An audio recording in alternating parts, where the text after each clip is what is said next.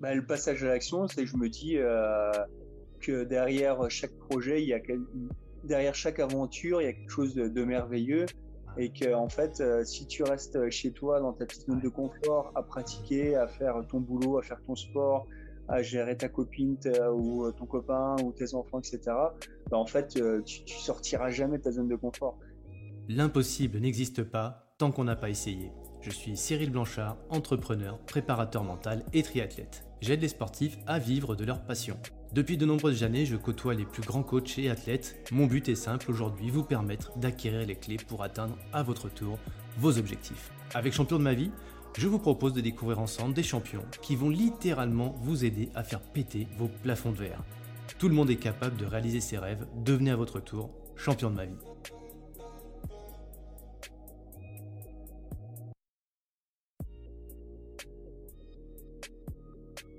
Bonjour et bienvenue à toutes et tous euh, sur le webcast et maintenant podcast champion de ma vie. J'ai le plaisir d'accueillir aujourd'hui un athlète avec une belle carte du monde à côté de lui.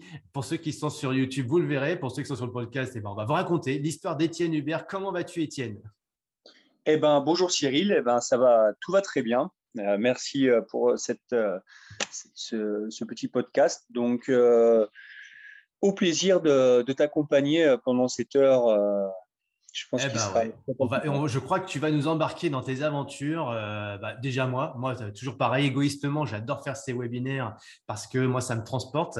Et ben pour le coup, je les partage avec la communauté, donc champion de ma vie, pour pouvoir justement vivre un petit peu un bout de ton aventure, de, ton, de tes expériences, de tes exploits aussi, parce que tu es dans le très haut niveau. Voilà. et tu vas nous dire aussi, ouais, mais les gars, dans le très haut niveau, dans le kayak, ça ne suffit pas. Il faut faire d'autres choses à côté. Un petit peu pour revenir aux sources de ton parcours Qu'est-ce qui t'a amené dans le monde du kayak? Parce que tu as été quand même, euh, bah, tu, es, tu es un des meilleurs euh, athlètes en kayak euh, au monde. mais avant d'en arriver là, quelle a été ta première relation avec l'eau et la nature et, donc le, monde des eaux vives?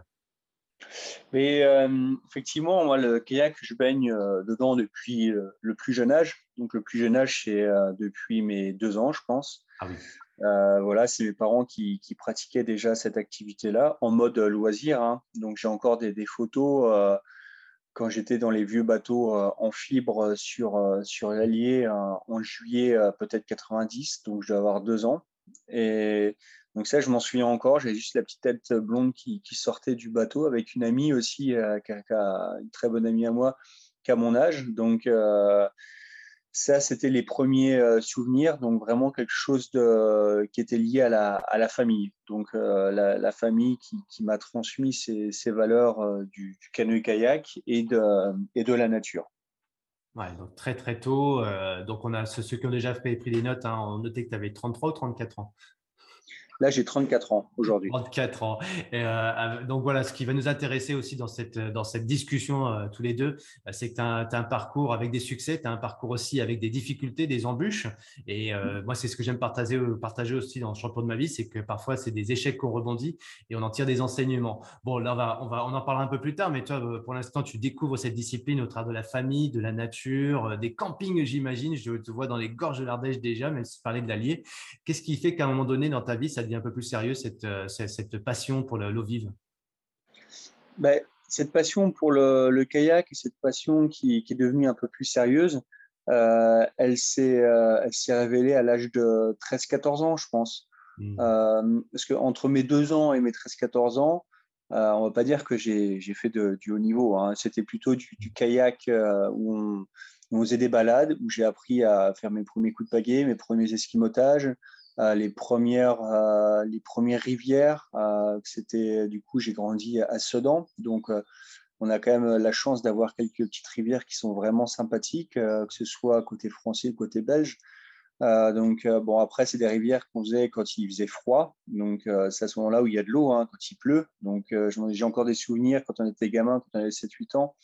Et il faisait 5-6 degrés. On était on faisait une rivière le matin, on déjeunait le midi dans les camions, et puis après on repartait l'après-midi. Donc c'était des choses qui étaient, qui étaient assez dures. Il n'y avait pas de compétition. On faisait ici, on faisait des petites compétitions pour les jeunes, mais c'était vraiment l'esprit, euh, on va dire, euh, rivière, l'esprit euh, loisir, mais l'esprit dépassement de soi. Parce qu'en fait, ah, quand tu as 7-8 ans et que tu es dans un, dans un camion à manger ton sandwich avec ton pull en laine, parce que forcément, on n'avait pas le néoprène à l'époque, mmh. bah, tu te cailles, tu te cailles et tu prends sur toi, tu as les doigts qui sont gelés, tu as les pieds qui ah sont gelés. Là, tu casses le vide parce que moi, je disais, on t'imaginait dans les gorges de l'Ardèche, le soleil et tout, et non, en Sedan, les Ardennes, c'est ça, hein, je dis pas de bêtises. Hein.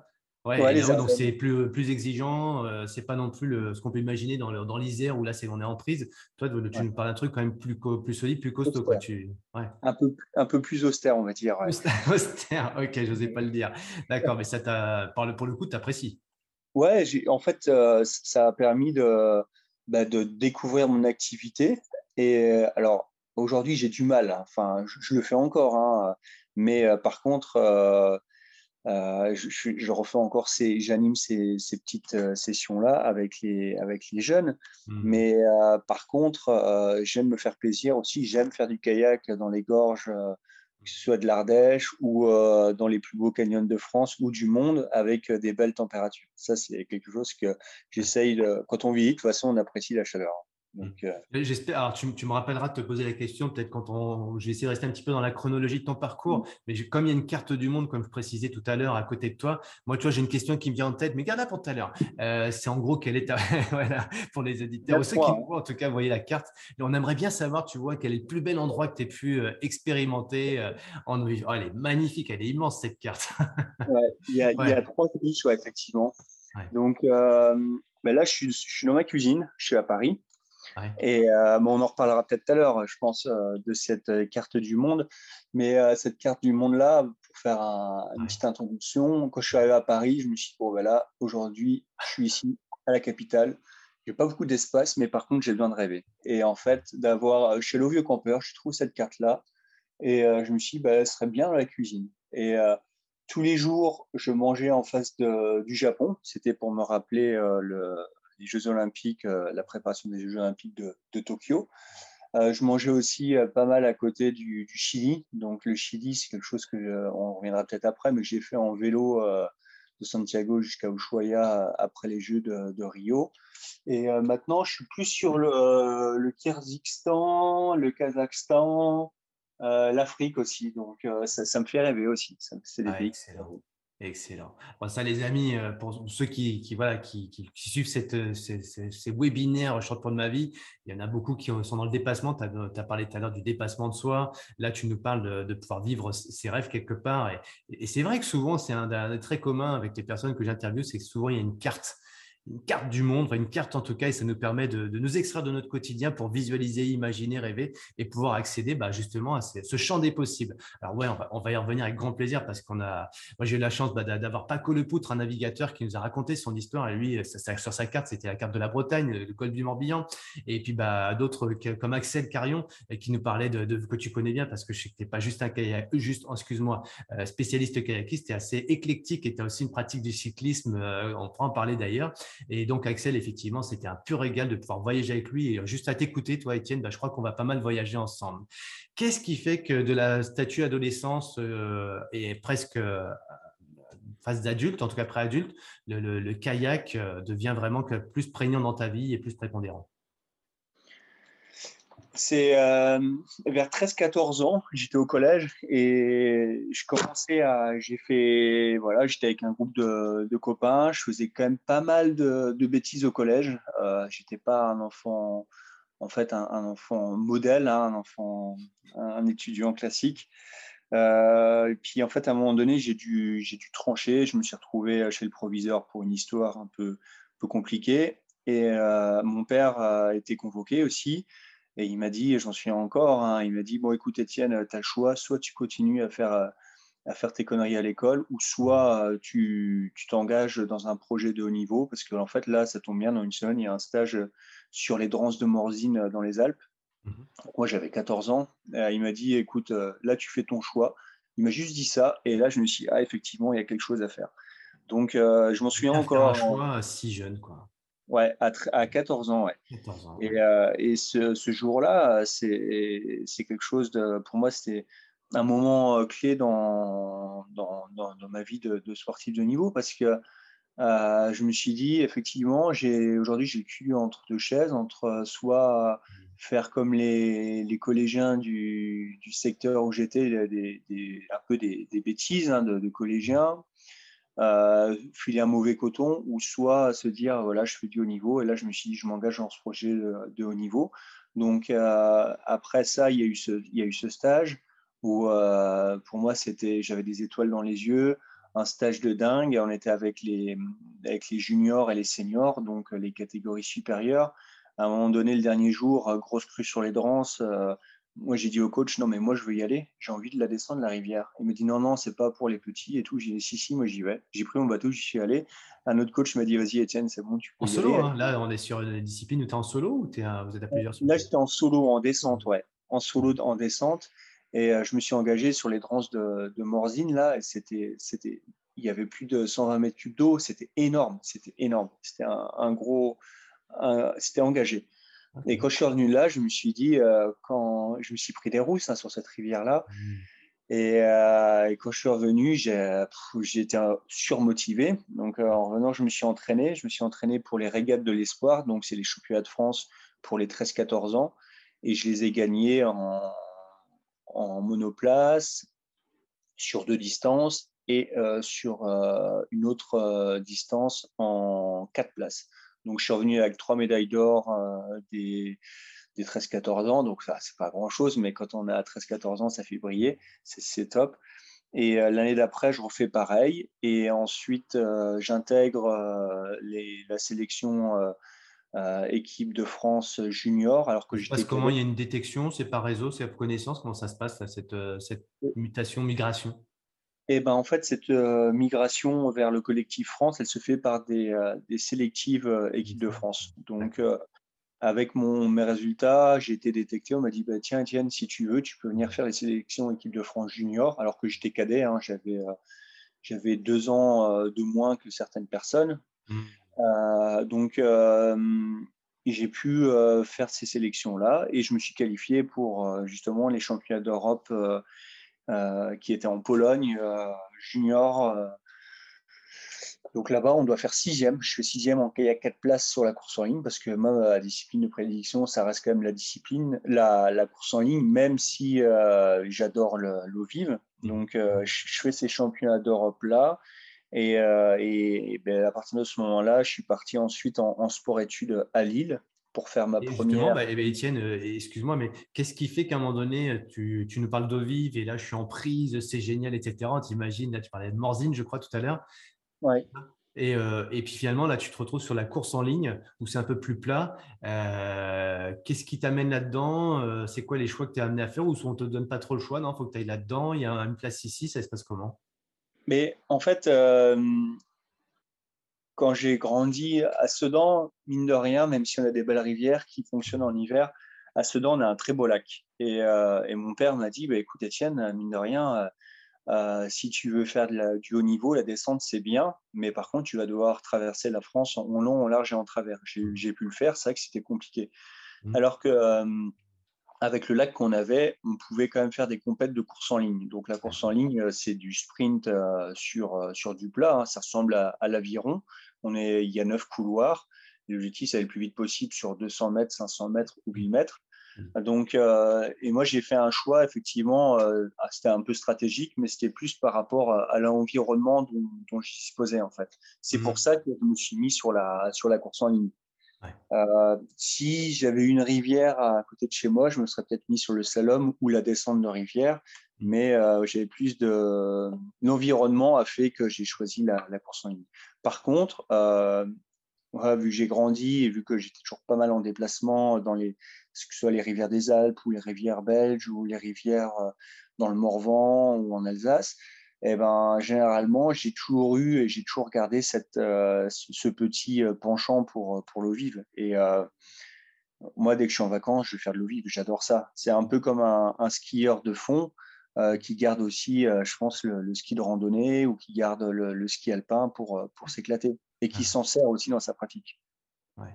Non, c'est intéressant. Enfin, toujours pareil, dans le sport, on peut croire qu'il y a une détermination. J'ai vu ça à la télé un jour et je veux faire la même chose. En fait, la plupart des sportifs nous apportent le même enseignement que toi, c'est-à-dire qu'il y a mon environnement, j'ai fait avec cet environnement, je n'ai pas lutté contre l'environnement. Alors parfois, on peut d'ailleurs changer d'environnement. Effectivement, c'est le choix de sportif. À un moment donné, bah, je vais euh, dans le monde de l'aviron, d'ailleurs, souvent on dit on va sur Lyon parce que c'est là qu'il faut s'entraîner, c'est là qu'il faut être pour pouvoir vraiment être dans l'excellence. Euh, et c'est un choix. Euh, mais toi, tu, toi, en tout cas à l'époque, tu décides de rester dans ton environnement familial en plus je sais que tu es très cocon, tu es très euh, clan, euh, très partage. Donc, c'est une belle occasion de pouvoir rester là et te développer dans cette belle discipline qui te plaît euh, malgré tout. Oui, exactement. Ouais, ouais, ouais. Donc, je, me suis développé dans, dans cet environnement-là. Donc, et après, j'ai dû partir de, chez mes parents, par contre, pour, ben, pour voler un peu plus de, mes propres ailes et, et, intégrer les dispositifs nationaux d'entraînement. Donc, C'est-à-dire, tu pars à quel endroit?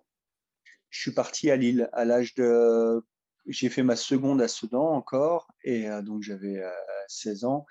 Et à 16-17 ans, je suis parti euh, faire ma première à Lille. Donc ça, c'était c'était sport aussi, donc sport-études. très intéressant. J'ai fait ça pendant deux ans. donc là, bah, tu pars le dimanche soir, tu reviens le, vendredi soir, et puis c'est le monde sport-études. Tu te lèves le matin, tu vas t'entraîner, après tu vas à l'école, c'est aménagé. Et puis après, tu te rentraînes le soir et tu, tu vis euh, kayak, euh, tu manges kayak et tu dors kayak. Donc, euh, toujours pareil, entre d'un côté la scolarité et de l'autre cette discipline. Voilà, ouais. ouais. Donc il y avait, il y a, enfin, dès le plus jeune âge, en fait, donc là à 16 ans, on avait l'obligation d'être bon forcément en kayak. Donc c'est pas l'obligation, mais c'était l'objectif. Mais aussi l'objectif d'être bon à l'école. Donc dans la, Fédération française de canoë-kayak a toujours mis l'accent sur le double projet euh, sportif euh, mmh. euh, et, pro, et professionnel et scolaire. Donc ça, ça a toujours été un des enjeux majeurs de notre fédération. Mmh. Et, et, ça, je remercierai jamais assez leur, ben, leur, leur, vision parce que si on avait fait que du haut niveau, au final, moi, j'en serais pas là aujourd'hui, hein, ça c'est sûr.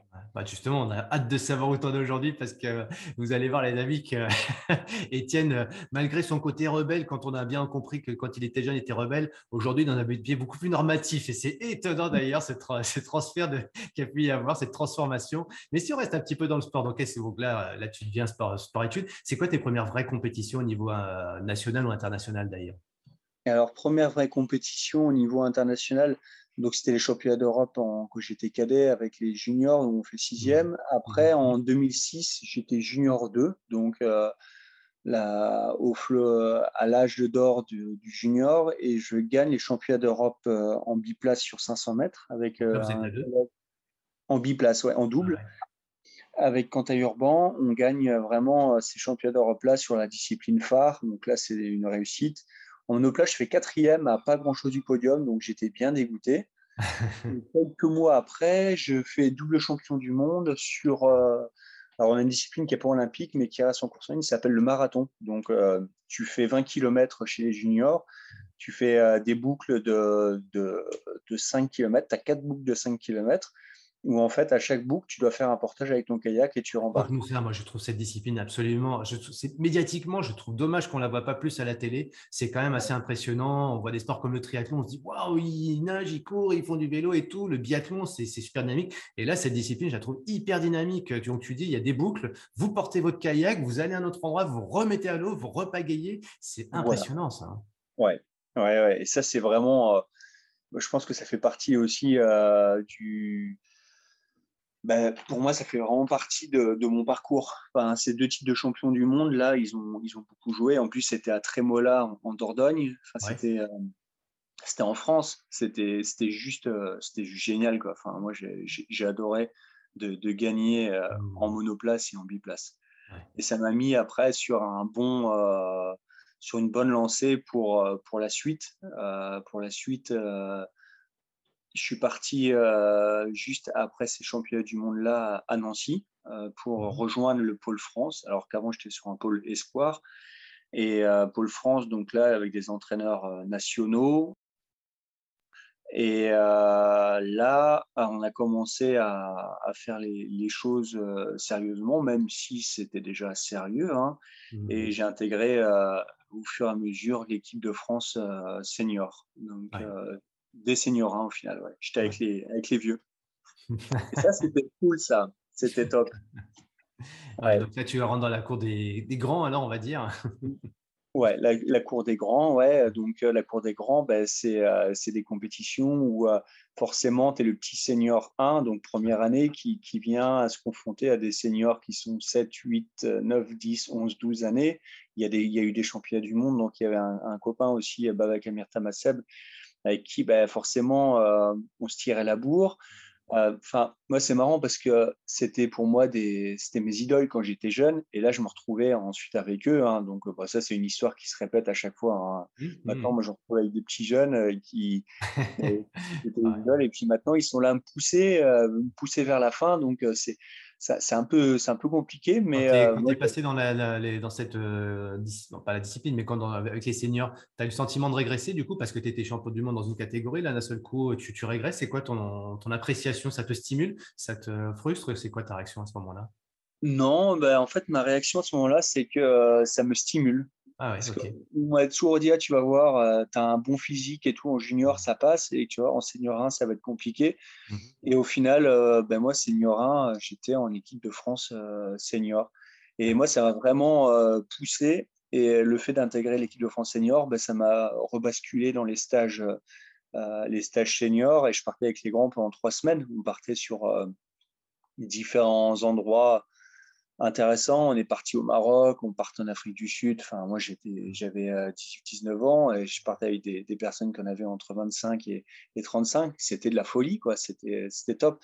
Et moi, ça m'a vraiment bien stimulé, cette, euh, ce passage de catégorie. J'ai des copains euh, pour qui ça n'a vraiment pas marché où en fait, euh, ils étaient, c'était très bons juniors et puis en fait, ils n'ont mmh. pas réussi à passer le cap. moi, ce cap-là, j'ai réussi à le sauter euh, et, j'ai fait péter les verrous et ça, c'était vraiment, euh, vraiment bon. Ouais. une anecdote à nous partager par rapport à ça? Parce que tu sais, en termes de pétage de verrous, c'est un truc qui, m'anime vraiment moi, c'est comprendre un peu les, ce qui fait qu'à un moment donné, il y a des gens qui, qui lâchent euh, qui disent bah non finalement euh, c'est pas fait pour moi j'y arriverai pas. Et toi tu arrives à cranter. Euh, ça tu dis ça c'est challenge ça me stimule etc mais tu as souvenir d'un moment où tu dis ouais là je suis à la bonne place je suis au bon endroit je sais que je vais en chier mais en gros c'est là que je dois être et c'est avec eux que je vais apprendre. Tu as, une anecdote quelque chose qui t'amène à, nous partager à nous comprendre que des fois tu vois on est un peu sur nos plafonds de verre et puis on abandonne, et toi non, tu n'abandonnes pas, au contraire. Mais nous, on abandonne souvent des fois. Donc, c'est quoi le conseil, le tips que tu vas nous partager, une anecdote? Une anecdote, ben voilà, par exemple, on partait toujours au mois de février au Maroc à Ouarzazate, donc sur, une grande, sur un grand lac. Et euh, je partais avec les seniors. Euh, moi, je laissais tous mes copains avec qui j'étais sur le pôle à Nancy. Donc, eux, ils restaient en hiver s'entraîner euh, dans le froid de, Nancy. Moi, je partais avec les copains, avec les autres copains seniors là-bas. Tu vois, j'étais le petit jeune. Et ben, en fait, les séances le matin, c'était dur. On mangeait, on, on déjeunait. Après, on faisait une sieste. Et la sortie de la sieste, moi, je dormais une heure et demie à deux heures. Je faisais une heure et demie, deux heures de sieste. J'étais défoncé, j'étais mort. Et euh, j'avais les yeux qui collaient. Et je sortais de la... Le réveil sonnait. Je dis non, c'est pas possible. Et on retournait sur l'eau. Et en fait, euh, quand je retournais sur l'eau, je me dis ah non, mais là, c'est trop dur. C'est hyper dur. Uh-huh. Et puis, en fait, les premières séries, généralement, c'était des séries hein, entre 3 et 20 minutes, ça dépendait. Première série un peu compliquée. Et puis après, au fur et à mesure, ça, ça passait. Et euh, ce que je me suis rendu compte, c'est que le premier stage avec les seniors, c'est hyper compliqué. Sortie de mmh. sieste, vraiment difficile. Et au fur et à mesure, les sorties de sieste devenaient de plus en plus faciles. Et c'est là où je me suis senti que les verrous commençaient à, sauter. Donc, il y a eu ça, une première anecdote. Après, il y a des petites anecdotes qui sont marrantes. Hein. C'est quand tu arrives en stage, tu te retrouves avec le, senior, euh, c'était ton idole avant. Il dit Ah, un petit jeune et tout. Euh, et le mec, euh, moi j'arrivais, lui il avait euh, toutes les affaires bien rangées, bien propres. Moi j'arrivais, j'avais deux, deux pauvres euh, t-shirts de kayak. Il me disait, mais putain, il pue tes fringues, hop, direct, il nous a nettoyé, etc. Moi adoré ce côté un peu petit qui arrive avec les grands. quoi. C'était quelque chose de, bien. Et moi je me suis senti bien en fait, je me suis senti bien. je, pense que ça, ça a contribué justement à la, à la performance et au fait de, de faire péter les verrous. Ouais. Et là, du coup, tu, tu te vois à être avec eux, à leur côté, en compétition. Tu t'imagines faire des championnats du monde, faire les Jeux olympiques avec eux? Comment tu vois la chose à ce moment-là? Ouais, bah en fait, après, on tentait des équipages. Donc, on faisait des entraînements en monoplace et en équipage. Et je voyais que bah, quand on faisait des séances en équipage, mais moi, j'étais pas ridicule avec certains seniors. Donc, je me suis dit, mais pourquoi pas en fait tenter un, équipage Là, on était au mois de février. Pourquoi pas tenter un équipage avec un tel ou un tel ensuite sur les, les, championnats du monde Les championnats du monde, ils étaient au mois d'août. Et effectivement, ça n'a pas loupé. Je me suis retrouvé sur un, équipage avec une personne qui a 6 ans de plus que moi. Et on a fait un très bon, très bon équipage où on termine cinquième sur les championnats du monde. Donc ça, c'était vraiment quelque chose de, formidable. Hmm. Et c'est là où je me suis dit, mais en fait, tout est possible. quoi. Aujourd'hui, en 2019, je suis en 2009, ouais, c'était en 2009, je suis cinquième au championnat du monde. Euh, peut-être qu'en 2010, je serai champion du monde. Et puis en fait, pas le coup. Tout le monde a envie de poser la question. Et alors Et alors, ben, en 2010, euh, je suis toujours pareil dans le groupe France. Et euh, 2010, je me retrouve le petit, euh, j'avais 22 ans. Hmm. Et je me retrouve le petit senior du, du, K4. Hein. j'avais, moi, je, disais les vieux, hein, et donc les vieux en même temps, ils n'étaient pas si vieux, ils avaient 20, 28 et 32. 28, 28 et 32. Donc, euh, moi, je les chambrais à chaque fois. Je leur dis alors, vous n'avez pas trop mal au dos et tout, parce que quand même, à vos âges, ça doit être compliqué. moi, je, les chambrais quand même beaucoup. Hein. Et, euh, mais eux me chambraient aussi quand même pas mal. Donc, c'était donnant-donnant. Hein, c'était bon esprit. Et au final, on gagne les championnats du monde avec euh, en kayak 4 places sur le 1000 mètres.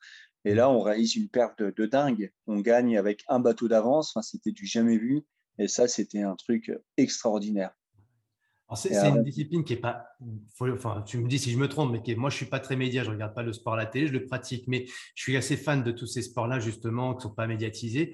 Au championnat du monde, on voit pas spécialement sur les chaînes euh, enfin, sur les chaînes traditionnelles euh, ces championnats du monde. Je dis pas de bêtises.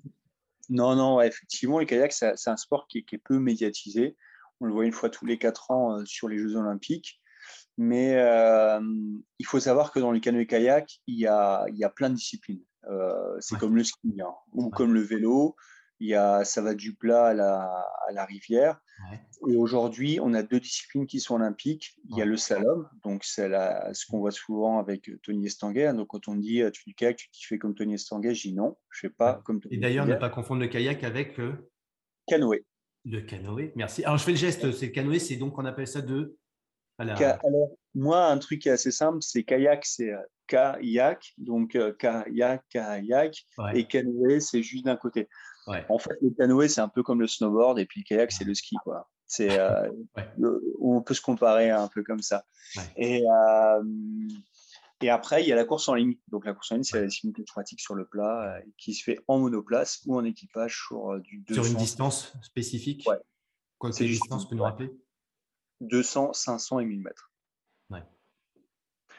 Donc, euh, peu médiatisé, mmh mais c'est quelque chose quand même qui, au final, euh, reste euh, médiatisé, on va dire, une fois tous les quatre ans.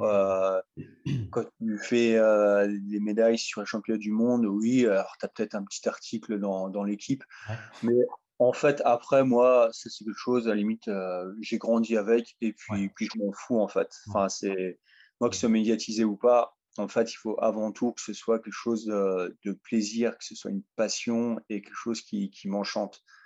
Euh, parce qu'en en fait, mine de rien, euh, si tu as un gros sport médiatisé, tu commences à faire des contrats professionnels, as des, qui dit contrat dit contrainte. Mmh. Euh, mmh. Donc, mmh. nous, aujourd'hui, on n'a pas de contrat. Hein. Donc, on fait un peu ce qu'on veut. Donc, on peut aller skier, on peut faire des activités extrêmes. Euh, on n'est pas comme les handballeurs, pas comme les rugbyman, pas comme les footeux, etc. Ah, voilà, avec des interdictions. et, moi, c'est quelque chose qui, me plaît hein, aujourd'hui. Donc, euh, au final, euh.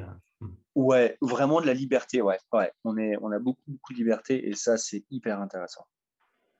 Ça peut être pour certains une, difficulté. Hein. On aime bien avoir un cadre, une discipline dans laquelle on est très sécure, hyper accompagné, etc. Je pense au cyclisme notamment, mais souvent les cyclistes, c'est pas, c'est pas une c'est pas, comment dire, ce que j'exprime n'est pas une vérité absolue, c'est souvent ce que j'entends. Et moi, dans ma discipline, qui, qui est un peu de vélo, donc c'est vrai que quand on sort de cette discipline, on se sent un petit peu euh, pas perdu, mais euh, on est tellement euh, accompagné, orienté, et comme tu dis, il y a un contrat en plus, on est salarié hein, souvent, hein, quand on est professionnel. Bah pour le coup, quand on n'a plus le contrat à la fin, qu'est-ce que je vais faire maintenant? Et toi, tu nous disais tout à l'heure, tu as bien cette double, double, ce double projet qui t'amène à la fois à avoir des réflexions professionnelles et en même temps un professionnel à titre privé hein, et en même temps sur ta discipline sportive. Donc toi, tu as cette, double approche tout au cours de ton parcours. Oui, effectivement, ouais. Donc, et vu qu'on n'a pas de contrat professionnel, on est obligé de. C'est l'école de la démerde, en fait. Hein. C'est. Euh, apprends, bah, tu vas à la fac, euh, alors tu négocies. Là, on est arrivé avec les statuts au niveau, tu arrives à négocier euh, les, les, cours aménagés. Mais par contre, fac de sport, moi je suis passé en fac de sport. Ben, en fait, quand on dit ah bah tu peux pas être là à la session des examens qui est au mois de mai, ben, en fait ils disent bah, c'est pas grave, on va te faire passer sur la session de rattrapage en fait, tu n'as qu'une chance. Tu n'as pas de chance, tu n'as qu'une chance. Donc, euh, ça t'oblige en fait à être, euh, à être fort euh, le, moment présent. Donc, au final, c'est aménagé, oui et non. moi, je veux dire, le, parcours fac que j'ai eu à Nancy, mmh de sport, et puis ensuite à Toulouse, j'ai pas trop, pas trop aimé parce que je trouvais que en fait, les sportifs de niveau, ils n'étaient pas hyper bien, bien perçus. Et toujours un peu mis à, l'écart. Et puis on ne sait pas quoi en faire, quand, en fait. C'est pas tant qu'ils soient à l'écart, c'est qu'on ne sait pas comment les intégrer dans ce, dans ce parcours. Ouais, voilà, c'est compliqué. En fait, c'est compliqué parce que ah, bah, ils font chier les sportifs, ils sont pas là, ils sont pas là aux examens. Comment on va faire? Oh, bah, Non, non euh, quand même, on va pas refaire une session d'examen spécialement pour eux. Hein. Eh, non, il ne faudrait pas travailler au mois de juillet. Hein. Là, enfin, bon, je, vais rester là, mais. on est bien content quand même quand il ramène une médaille. Quoi. Toi, tu ramènes des médailles, champion du monde euh, en 2011, c'est ça? Comment? La médaille d'or, c'est en 2011 euh, La médaille d'or, c'est en, août 2010.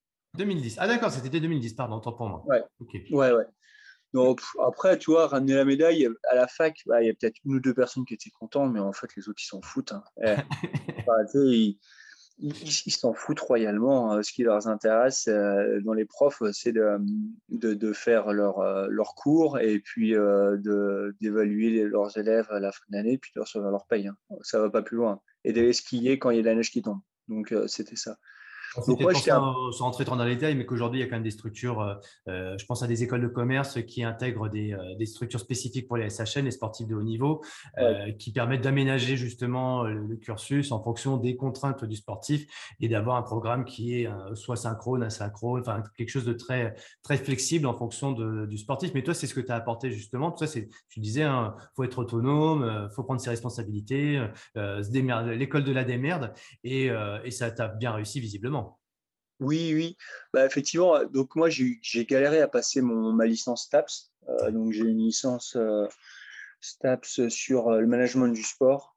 Mmh et, et, suite, en parallèle, j'ai passé un brevet d'État aussi en, kayak parce que j'avais mmh besoin aussi d'avoir quelque chose de, concret mmh. avec moi dans mon, dans mon, dans mon cartable. Et, et suite j'ai eu la chance de pouvoir euh, intégrer l'école de commerce de, Grenoble, l'école de management. Donc pour ça, j'ai dû préparer le concours d'entrée qui était réservé aux, sportifs de niveau. Donc je suis rentré à, à GEM mhm. et j'ai fait mon cursus, mon master en école euh, en quatre ans. Donc euh, et ça, c'était top. Là, j'ai vraiment des intervenants c'était pas des profs de la fac, c'était des intervenants de, qualité. Et euh, enfin, je dis pas qu'à la fac c'est pas de la qualité, mmh. mais là c'était vraiment des professionnels qui venaient et c'était des, vacations et, et c'était des gens qui étaient passionnés par la finance, par le marketing, par le management, par euh, tout ce qu'on pouvait voir, la compta. Enfin, moi j'ai adoré. Et ces quatre ans-là, en fait, on nous dit, ah, vous allez voir, c'est compliqué, euh, les cours par correspondance, mais en fait, les cours par correspondance, on avait des bonnes relations avec les profs. Mmh. Celui qui voulait bosser pouvait bosser, celui qui ne bossait pas, bah, ne bossait pas. Mais euh, moi, j'ai vraiment, euh, ces quatre années-là, je, crois que c'était vraiment des, chouettes, des chouettes années. Grosse euh, motivation, c'était quoi la finalité d'ailleurs pour toi? Parce que euh, passage faculté, on imagine prof de sport ou management, dans des fonctionnaires, euh, métiers de fonctionnariat, etc. Une fois de plus, sans dénigrer, parce qu'il voilà, faut trouver sa place dans ce monde. Avec, il y a tout un panel, une offre qui nous est proposée. Et toi, tu décides donc école de co. C'est quoi ta finalité ou ta stratégie si tu en as une à l'époque? Bah, En fait, à l'époque, quand je suis rentré à l'école de co, j'avais 24 ans. J'avais pas encore trop d'objectifs. Je savais pas trop ce que j'allais faire de, de, ma vie. Et je t'avoue qu'aujourd'hui, je sais toujours pas trop. c'est rassurant. C'est bien. En fait, mais par contre, ce qui était sûr, c'est que dans mon cartable, j'avais un brevet d'État, j'avais euh, une licence TAPS management du sport et que je voulais, là l'objectif c'était pour moi d'avoir euh, un autre diplôme, un diplôme qui soit reconnu. Et je ne savais pas trop euh, si j'allais plutôt me diriger dans la, dans la finance, dans le marketing, dans le management. Au final, le cursus est resté assez général, il n'y a plus de spécialisation. Parce que des fois, il y en a, ils font des spécialisations, mais voilà, c'était pour découvrir et avoir un, niveau. Et au final, je crois qu'aujourd'hui, euh, ça m'a permis de, faire ce que je fais aujourd'hui hein, sur Paris, mais euh, peut-être que dans 10 ans, ben, je ferai autre chose, et ça, on ne peut pas le savoir. Mais par contre, si on veut être capable de se donner euh, les chances de faire plusieurs choses, il faut avoir plusieurs cordes à son arc. Et ça, aussi, avoir plusieurs cordes à son arc, c'est quelque chose, un jour, que l'éducateur le bénévole du, club de Sedan qui, qui m'encadrait m'a toujours dit aussi, Étienne, fais bien gaffe, je me souviens, j'avais 13-14 ans.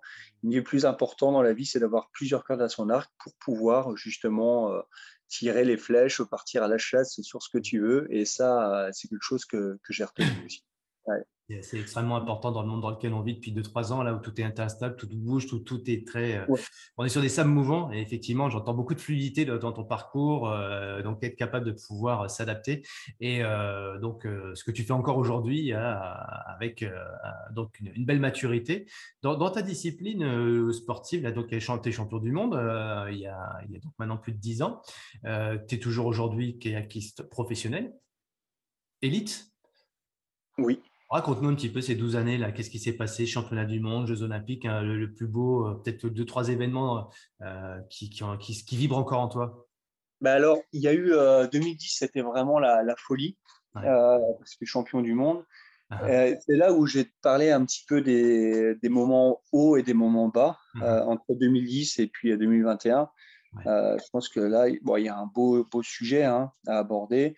Donc 2010, on gagne. 2011, c'est la sélection pour aller, euh, la sélection internationale pour aller aux Jeux Olympiques de Londres de 2012. Et au final, là, gros échec. On échoue complètement. On passe à côté de la course. Les Français tendus. Moi, j'ai l'impression qu'on arrive sur la course avec une cible. Tout le monde nous regardait, etc. On n'a pas réussi à gérer la pression. Et au final, on décroche pas notre sélection pour aller aux Jeux Olympiques de Londres. Ah Donc là, la grosse cata. Moi, ça m'a fait. Euh, c'était la première claque que je me prenais dans le, dans le haut niveau. Donc, euh, ben voilà, les Jeux de 2012, euh, je les ai, j'y suis pas allé. J'ai des copains quand même qui ont pu se qualifier sur d'autres bateaux. Mmh euh, moi, du coup, c'est là où je suis parti me ressourcer. c'est pour moi le, retour aux sources, c'est quelque chose mmh d'important. Je suis mmh parti en, Norvège, traverser la, Norvège. Alors sur la carte, ben, c'est tout là-bas. Hein. Mais je suis parti de Oslo jusqu'à pendant six semaines avec mon, mon, sac à dos et mon hamac. Et euh, je voulais breaker du haut niveau, donc 24 ans, ça faisait déjà, on va dire, 10 ans que je m'entraînais. Je voulais breaker pendant quelques semaines et euh, surtout apprendre à parler anglais. Et là, c'était aussi avant d'intégrer l'école de commerce de Grenoble. Et je voulais taffer aussi en tant que guide de raft euh, sur des rivières. Au final, j'ai baroudé pendant six semaines avec mon hamac. Je suis allé tout au nord, je suis allé un peu à l'est, un peu à l'ouest. J'ai rencontré plein de monde, je me suis éclaté. Je dormi dehors, je dormi chez des gens. Enfin, c'était la folie. Mmh. J'ai failli rester en Norvège aussi. Euh, un gars qui voulait m'embaucher, parce que je voulais bosser dans le tourisme aussi avant quand même. Il m'a dit, ah bah, ton, ton profil, Étienne, il nous intéresse. Un mec qui me prend en autostop comme ça, comme quoi des fois la vie elle est bien faite. Hein. Et euh, je pense qu'il n'y a pas de hasard dans la vie d'ailleurs. Et il me prend en autostop et euh, il me dit, bon écoute Étienne, là, j'ai un gros hôtel en bas sur un fjord, un hôtel de luxe. Et euh, j'ai un euh, une maison, on va dire, rock'n'roll euh, en haut là-bas à 1500 d'altitude avec un glacier à côté, enfin, un glacier, un glacier, pas, la glace à manger, hein, avec un glacier et un petit lac. Donc, je suis allé, il m'a montré effectivement la maison. Il me dit, ben voilà, aujourd'hui, je sais plus comment il s'appelait, il y avait un Italien qui gérait la maison, mais il m'a dit, est-ce que ça te dirait de ton profit, tu parles français, tu parles anglais, est-ce que ça te dirait de gérer le truc? Il m'a dit ça, il était 16 heures. Je me suis dit, voilà, bonne question. J'ai dormi, j'ai pas dormi de la nuit. Je me suis posé la question, j'ai retourné le problème dans tous les sens. Puis en fait, je lui dis non, je suis désolé. Je dis au Norvégien, je suis désolé, je dois partir. J'avais un job de rêve là presque. Ouais, j'avais un job de rêve parce que surtout, il fallait faire des animations aussi. Enfin, je l'accompagnais en plus le, jour avant de partir sur, sur un lac. Il y avait un groupe, ses clients qui venaient des Bahamas, faire du canoë sur ce lac près du glacier. Et après, il revenait dans la maison rock'n'roll. Donc, l'idée, c'était de faire guide de kayak et puis après faire la popote pour, pour ces groupes-là. Et c'est vrai que c'était, je pense que c'était un job de rêve. Mais bon, voilà, j'avais 24 ans. Euh, j'avais pas encore fait les Jeux Olympiques. J'avais vécu la défaite de, Londres. Ah. Est-ce que tu penses que ce, ce, Enfin, finalement, c'est une question là, bête, mais j'ai eu l'opportunité, le, rêve des JO, c'est, tu, tu, prends conscience que c'est un rêve ou c'est quoi Ça sonne plus fort que du coup cette vie qui t'est proposée? Les JO, c'est plus fort, ça dépasse ça? En fait, ouais, je pense qu'il y avait euh, le, rêve des jeux, le rêve euh, aussi d'avoir mon diplôme à l'école de commerce que je m'étais quand même mmh. pour aller. Mmh. Et en fait, j'avais pas envie de tout, tout bâcler. Enfin, pas bâcler parce qu'en fait, c'est des décisions, hein, ne rien. Il n'y a pas de bon ou mauvais choix dans la vie. Et J'aime bien euh, la, petite phrase moi, de, Philippe Gabillet, qui est un super consultant, qui intervient pour des, écoles comme enfin, le SCP, dit choisir ses préférés. J'aime bien tout ouais. souvent choisir, c'est renoncer. Ah ouais, du coup, je suis déçu, je suis pas allé en Norvège, machin, etc. Et puis on reste un petit peu sur cette, ce renoncement et ça nous met un peu dans le passé. Choisir ses préférés. Bah, toi, tu préfères les JO et mon master, le bac plus 4, etc. Et du coup, ça te met une perspective, une nouvelle dynamique. Quoi. Tu reviens euh, du coup avec la pêche là? Bah ouais, du coup, je suis revenu, j'avais la patate. 2013, je suis pas des très bons championnats du monde. 2014, je deviens vice-champion d'Europe avec, euh, avec un pote en biplace. 2015, 2016, euh, on fait des bons résultats. 2016, il y a les Jeux de, Rio. Les Jeux de Rio, on fait finaliste en kayak 4 places. Donc là, c'est pareil, ça monte. Hein. Je chantais mon niveau monté, monté, monté. 2016, après les Jeux de Rio, euh, il y a, je pars en voyage euh, au Chili aussi. Là, j'ai un 2016, je fais les Jeux de Rio et euh, je valide l'école de commerce, mon, master grande école. Donc, euh, là, les Jeux de Rio, j'ai pas, excuse-moi, tu, ça donne quoi ton, as la perf? Euh, Septième. septième Et là, tu es comment? Tu te dis, merde, je suis à mon niveau, j'y suis, j'ai vécu cette expérience à Rio, mais je suis un peu frustré. Tu es dans quel état? Bah, Finaliste au jeu, j'étais content, mais j'aurais bien voulu plus en fait. ok, c'est bien, on se dit des choses. ouais. Au, moins faire un top 3. Mais bon, voilà, après, finaliste, moi j'étais hyper content quand même. Tu vois, c'était. Ça a marqué bien une chose, une marche. Tu vois, j'avais réussi à escalader une marche. Et ça, pour moi, c'était hyper important. Mmh, mmh. L'histoire de la marche, l'histoire aussi du, du diplôme de l'école de commerce. Tu vois, les deux, d'avoir été au bout de ces deux choses-là, pour moi, c'était, même s'il n'y a pas eu la médaille, c'était important tu, nous as parlé d'un nouveau débreak ou un nouveau retour aux sources, mais avant, tu, comment tu vis là, à ce moment-là? Enfin, On a envie de se poser la question financièrement, euh, tu finances comment tes études, tu finances comment ton sport qui, lui, euh, n'est pas professionnel? Comment tu, tu vis? Ça, c'est vrai, c'est une bonne question. mais comment tu vis? Quand j'y repense, je me suis demandé, mais comment je faisais pour vivre? Euh, En fait, mes parents, moi, quand j'avais 18 ans, j'ai eu mes titres de champion du monde et je crois que j'ai eu la chance euh, d'avoir euh, d'être dans une bonne région. En fait, j'avais la région, le, conseil départemental des Ardennes qui m'a bien aidé. j'avais des bonnes, des bonnes bourses. La, région aussi Champagne-Ardenne à l'époque m'a bien aidé. donc à l'époque, l'État donnait encore beaucoup d'argent, enfin les collectivités territoriales donnaient quand même pas mal d'argent pour les, les sportifs. Après, le titre de champion du monde, bah, ça m'a apporté aussi, une, euh, tu vois, quand tu fais champion du monde, tu gagnes 20, euh, euh, j'ai dû gagner 25 000 euros, je crois. Mmh. Donc, en fait, 25 000 euros quand tu as 22 ans, c'est trop mmh. bien, quoi. Donc, après, bah, je vivais ça pas. Aussi, j'imagine, tu achètes ta voiture, tu achètes déjà 25 000 euros de voiture. Non, on va peut-être prendre une voiture d'occasion. On a fait un ouais. Enzo dans le grand bleu. non, non, on va juste reprendre la voiture. Tu as ce bon sens de dire je mets de côté, je déclaque pas tout. ouais.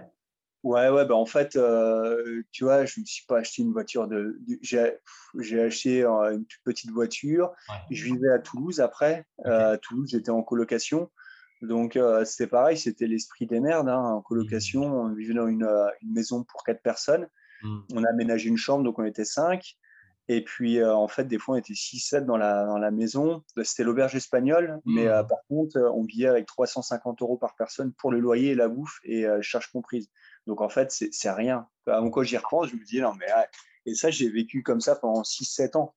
et, comme ça, ça permettait d'économiser et puis aussi de, mettre de côté pour l'école, pour financer mon école de commerce. Et vraiment, moi, j'étais vraiment indépendant, hein. enfin, financièrement parlant. Je, c'est sûr, je n'y vais pas sur l'or, mais par contre, j'arrivais et j'ai fait aussi des dossiers de partenariat. J'ai essayé de trouver des partenaires, mais ça, c'est compliqué. Enfin, souvent, le, sponsoring, ça marche de temps en temps, mais c'est pour des petits coups. Et, c'est plus un ami qui dit qu'à une entreprise, il dit Allez, vas-y, je te donne 1000 euros par-ci, 1000 euros par-là, mais ça va pas plus loin. Mais au final, en fait, je ouais, bien. Enfin, tiens, je me permets pour tous les auditeurs parce que ça, c'est aussi, bah tiens, mais quand tu es champion du monde, allez, tu as 100 000 balles. Euh, toi, c'est facile d'avoir du sponsoring. Et puis, etc., euh, etc. Ton école de compte l'a fait gratos. Euh, j'imagine, elle était financée. Non, voilà, les amis, entendez la parole d'Étienne. C'est pas si simple que ça, le sport de haut niveau. Vous le savez, vous, pour ceux qui le vivent. Mais ceux qui voient ça de l'autre côté, c'est beaucoup de démerde. Mais en même temps, ce que tu nous dis, c'est de démerde, c'est l'école de la vie, quoi. Ouais, voilà, c'est l'école de la vie. Hein. Enfin, au bout d'un moment, tu sais que tu dois débourser 22 000 euros pour ton école de commerce. Mmh. Alors, il faut se renseigner. Après, bah, tu te renseignes, tu dis, il y a peut-être des aides par-ci, des aides par-là. Alors, c'est sûr qu'avec le statut de haut niveau, moi, la région, elle m'en a pris une petite partie. La fédération aussi, elle m'en a pris une petite partie. Mais après, quand même, la grande partie, il fallait que je la sorte de ma poche. Il faut que tu ailles la chercher, chercher, qu'en fait, ça ne tombe pas tout seul. Quoi. Ouais, voilà, ça ne tombe pas tout seul. Et. Et ça, moi, en fait, je ne regrette pas en fait, d'avoir eu peu d'aide parce qu'en fait, ça m'a appris ben, à, aller chercher, à me démerder, à, trouver des solutions, à trouver une coloc. Mine de rien, l'auberge espagnole à Toulouse, c'était génial. Euh, moi, j'en ai encore des très, très bons souvenirs. On avait une grosse baraque, on était à plusieurs là-dedans. Enfin, c'était cool. Et, euh, ouais, j'ai pas vécu au-dessus de mes, mes moyens mmh. et, euh, et, je pense que ça, et je vivrai pas au-dessus de mes moyens même euh, en ce moment en fait. Tu vois, même si si aujourd'hui j'ai un bon poste, ben, en fait je reste à ma place. Tu vois, je suis pas. Vous en parler de ce, poste parce que vous allez voir, c'est étonnant. Hein. on t'imagine dans le sport, etc. Mais bon, on va regarder ça un peu. Tu, tu disais qu'en 2016, tu as ce besoin à nouveau de, de partir, de, de, retourner aux sources. Qu'est-ce qui se passe à ce moment-là, après Rio? Mais après Rio, euh, en fait, avant les Jeux de Rio, j'ai programmé un. Je commençais à saturer un petit peu, euh, mine de rien, des entraînements, euh, de l'école. Je sentais que euh, j'ai eu le nez creux un peu, ou le nez fin, je ne sais pas comment on dit, mais je me suis dit, tiens, vas-y, c'est peut-être le moment de, de, faire un voyage. Donc, après Rio, je suis parti au Chili pendant trois mois et demi, donc de Santiago du Chili à à Ushuaia en vélo et euh, on arrivait sur place avec un pote. Donc j'ai proposé un très très bon pote et euh, qui aimait pas forcément le vélo. Mon pote, il, euh, m'a dit bon écoutez tiens je t'accompagne mais je suis pas trop fan de vélo. Parce que bah, tu, vois, tu vas sortir de ta zone de confort, ça va être bien. on a juste, on avait quoi? On avait une tente, un duvet, un matelas et puis on n'avait rien d'autre, un sac à dos. On est parti là-bas. Et là-bas, à Santiago, on a acheté deux vélos et puis euh, enfin un vélo chacun, et puis euh, des sacoches hors club là, et puis euh, et puis c'est c'est parti quoi. Donc sur la carte au début, il fallait fallait aller dans le sud. Nous, on a commencé par aller dans le nord pour aller voir des copains de, mon pote là. Mmh. Après, on est allé surfer à Pichelimu sur un super spot de surf. Puis après, on a commencé à descendre. Pareil, on a fait l'autostop pour des fois faire sauter certaines parties qui étaient galères. On a fait de la, de la rando, on a fait du ski, Mmh. à Bariloche. On a fait du kayak sur des énormes rivières, euh, des très très belles rivières avec du gros volume. Et puis euh, on arrivait ensuite euh, à la fin à Ushuaia en, janvier, en janvier 2017. Ah et, ça, c'était une expérience extraordinaire. Mais mmh. c'était un truc de ouf. Enfin, moi, j'ai tu as une vision du monde qui change forcément. Tu reviens en France, peut-être à Toulouse ou à Paris, tu vas nous raconter, mais tu, tu, tu, tu dis plus jamais ça. Il y a, il y a vraiment une, révélation, un truc, ma vie ne sera plus comme avant. C'est, quel enseignement tu tires de ce voyage? Ben, Surtout l'enseignement que j'ai, j'ai tiré de, de cette aventure-là, mmh. c'est que je me suis dit, quand on veut faire quelque chose, il faut le faire. Parce que quand on veut faire quelque chose, il faut le faire. c'est tellement bête à dire, mais waouh Ouais, mais parce qu'en fait, il y en a plein qui disent mais c'est génial, tu as fait ça. Moi, j'ai toujours rêvé de le faire. Alors, j'ai toujours, j'aimerais trop le faire, mais j'ai pas le temps. Je dis, mais si, en fait, le temps, tu l'as. En fait, il faut réussir à mettre les choses de côté et se dire pendant trois mois et demi, eh ben, tu t'arranges, tu te démerdes, mais tu mets pendant trois mois et demi. Euh, euh, alors, je sais pas, euh, peut-être ton boulot, peut-être l'entraînement, peut-être ci, peut-être ça, mais en fait, il y, a toujours moyen. Alors, moi, j'ai j'ai réussi à, combiner un peu les choses. Alors, peut-être de la chance, mais en fait, moi, je ne crois pas à la chance. Hein. Plutôt, je crois plutôt à la détermination des choses. Ouais, Mais euh, ça a l'air facile quand on t'écoute. Mais tu vois, une fois de plus, moi, je me mets toujours dans la peau de ces gens-là qui disent Mais ouais, mais j'ai toujours rêvé de le faire. cette phrase-là, elle, est terrible. Elle est terrible. Mais toi, comment ça se fait que tu le fais? Qu'est-ce qui fait que tu as cette évidence de dire Putain, en plus, bon, je suis euh, j'ai mon, mon diplôme, euh, j'ai du succès dans mon sport, etc. Même si on sent une lassitude, ok. Mais qu'est-ce qui fait qu'à un moment donné, tu as le passage à l'acte de dire bon, allez, je prends, mon, euh, je prends le billet, on y va, et puis on verra bien comment ça se passe. C'est quoi ce, Comment tu fais pour le monde Les gens, ils ont envie de poser cette question-là. Dans le mental, qu'est-ce qui se passe dans ta tête? Comment tu arrives à faire? Tu n'as pas d'enfant, c'est plus facile. Tu n'es pas marié, c'est facile. Non, mais ok, il y a toujours des bonnes excuses pour dire on ne fait pas les choses. C'est ce que tu dis. Mais comment tu fais le passage à l'action, toi? Bah, le passage à l'action, c'est que je me dis, euh, que derrière chaque projet, il y a derrière chaque aventure, il y a quelque chose de, merveilleux. Et que, en fait, euh, si tu restes chez toi dans ta petite zone de confort, à pratiquer, à faire ton boulot, à faire ton sport, à gérer ta copine ou ton copain ou tes enfants, etc., bah, en fait, euh, tu, tu sortiras jamais de ta zone de confort. Et là, moi, je me suis dit, mais je me prends trois mois et demi. Tu vois, ça aurait pu être 15 jours en fait, en fonction du, niveau du, mmh. d'investissement que tu peux avoir dans ton boulot, dans ton sport, etc., mmh. euh, tu, peux euh, déterminer le temps que tu vas partir. Et là, moi, je me suis dit, bah, ce sera trois mois et demi, et puis pas plus, parce que je me suis dit, après, ça va être compliqué. Mmh. Mais par contre, euh, trois mois et demi, c'était, juste, c'était juste ouf, quoi. Et, et, moi, ça m'a. Enfin, quand je suis revenu, c'est vraiment. Alors, c'est sûr, j'ai vu des beaux paysages, j'ai rencontré des gens merveilleux, on a vécu des, aventures formidables.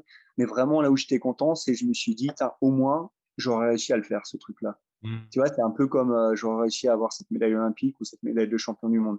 C'est des petits accomplissements de la vie qui font que tu te dis, putain, ça, c'est validé, quoi. C'est ça. Alors, c'est facile euh, de dire, ouais, mental de l'athlète, mental du champion, etc. Vous voyez, comme tu as dit tout à l'heure aussi, il n'y a pas de hasard, des circonstances, des événements. Et puis bah, après, bah, saisir ces opportunités, ces occasions. Et, là, tu l'as saisi, tu es parti. Tu t'avais timé les choses, tu avais mis aussi une sorte de, cadre pour pouvoir euh, rester raisonnable quelque part aussi.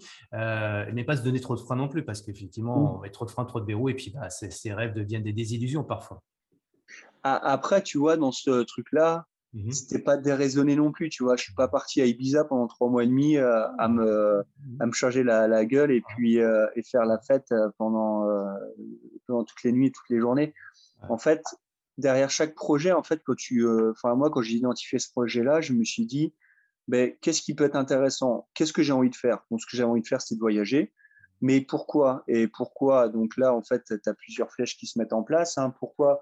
Pour pour apprendre à parler l'espagnol, parce qu'en fait, je ne parlais pas un mot d'espagnol, donc là-dessus, j'ai appris l'espagnol. pour la partie. En fait, j'aimerais bien bosser après dans le tourisme. Donc, euh, pour bosser dans le tourisme, il faut avant tout connaître le monde, connaître les différentes activités. Donc là, faire du vélo, faire du ski de rando, faire du kayak, etc. Donc ça, j'ai appris. il y a un euh, intérêt derrière tout ça, on entend bien. ok. Mmh Comment? Non, je dis, il y, a, un intérêt derrière tout ça. En fait, c'est pas juste, comme tu dis, une parenthèse de ma vie et je reviens, c'est comme si c'était rien passé. Il y a, il y a une, derrière aussi une, envie de faire ça parce qu'en plus, ça t'apporte des nouvelles connaissances, compétences pour tes projets d'après. En fait, pour moi, chaque voyage, euh, chaque voyage ou chaque truc que je vais faire derrière, en fait, je ne fais pas par hasard. Tu vois, c'est qu'il y a.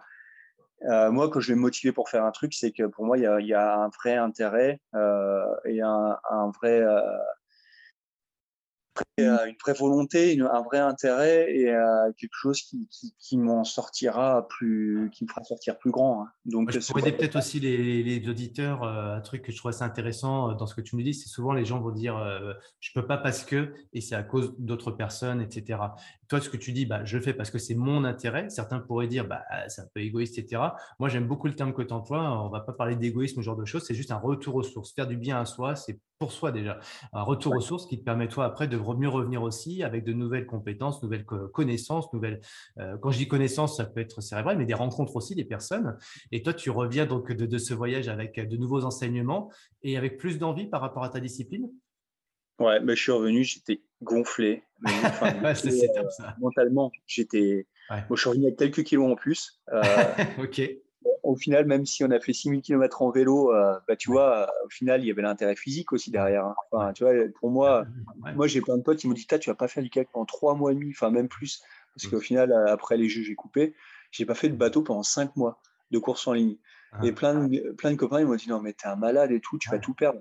Et en fait non, j'ai travaillé ma caisse physique et, et, ça c'était top. Donc quand je reviens en France, voilà, c'était la douche froide. Hein. Je t'avoue que euh, je quitte euh, Toulouse pour partir au voyage et je reviens, ben, c'était Paris. Donc, ah euh, je reviens à Paris.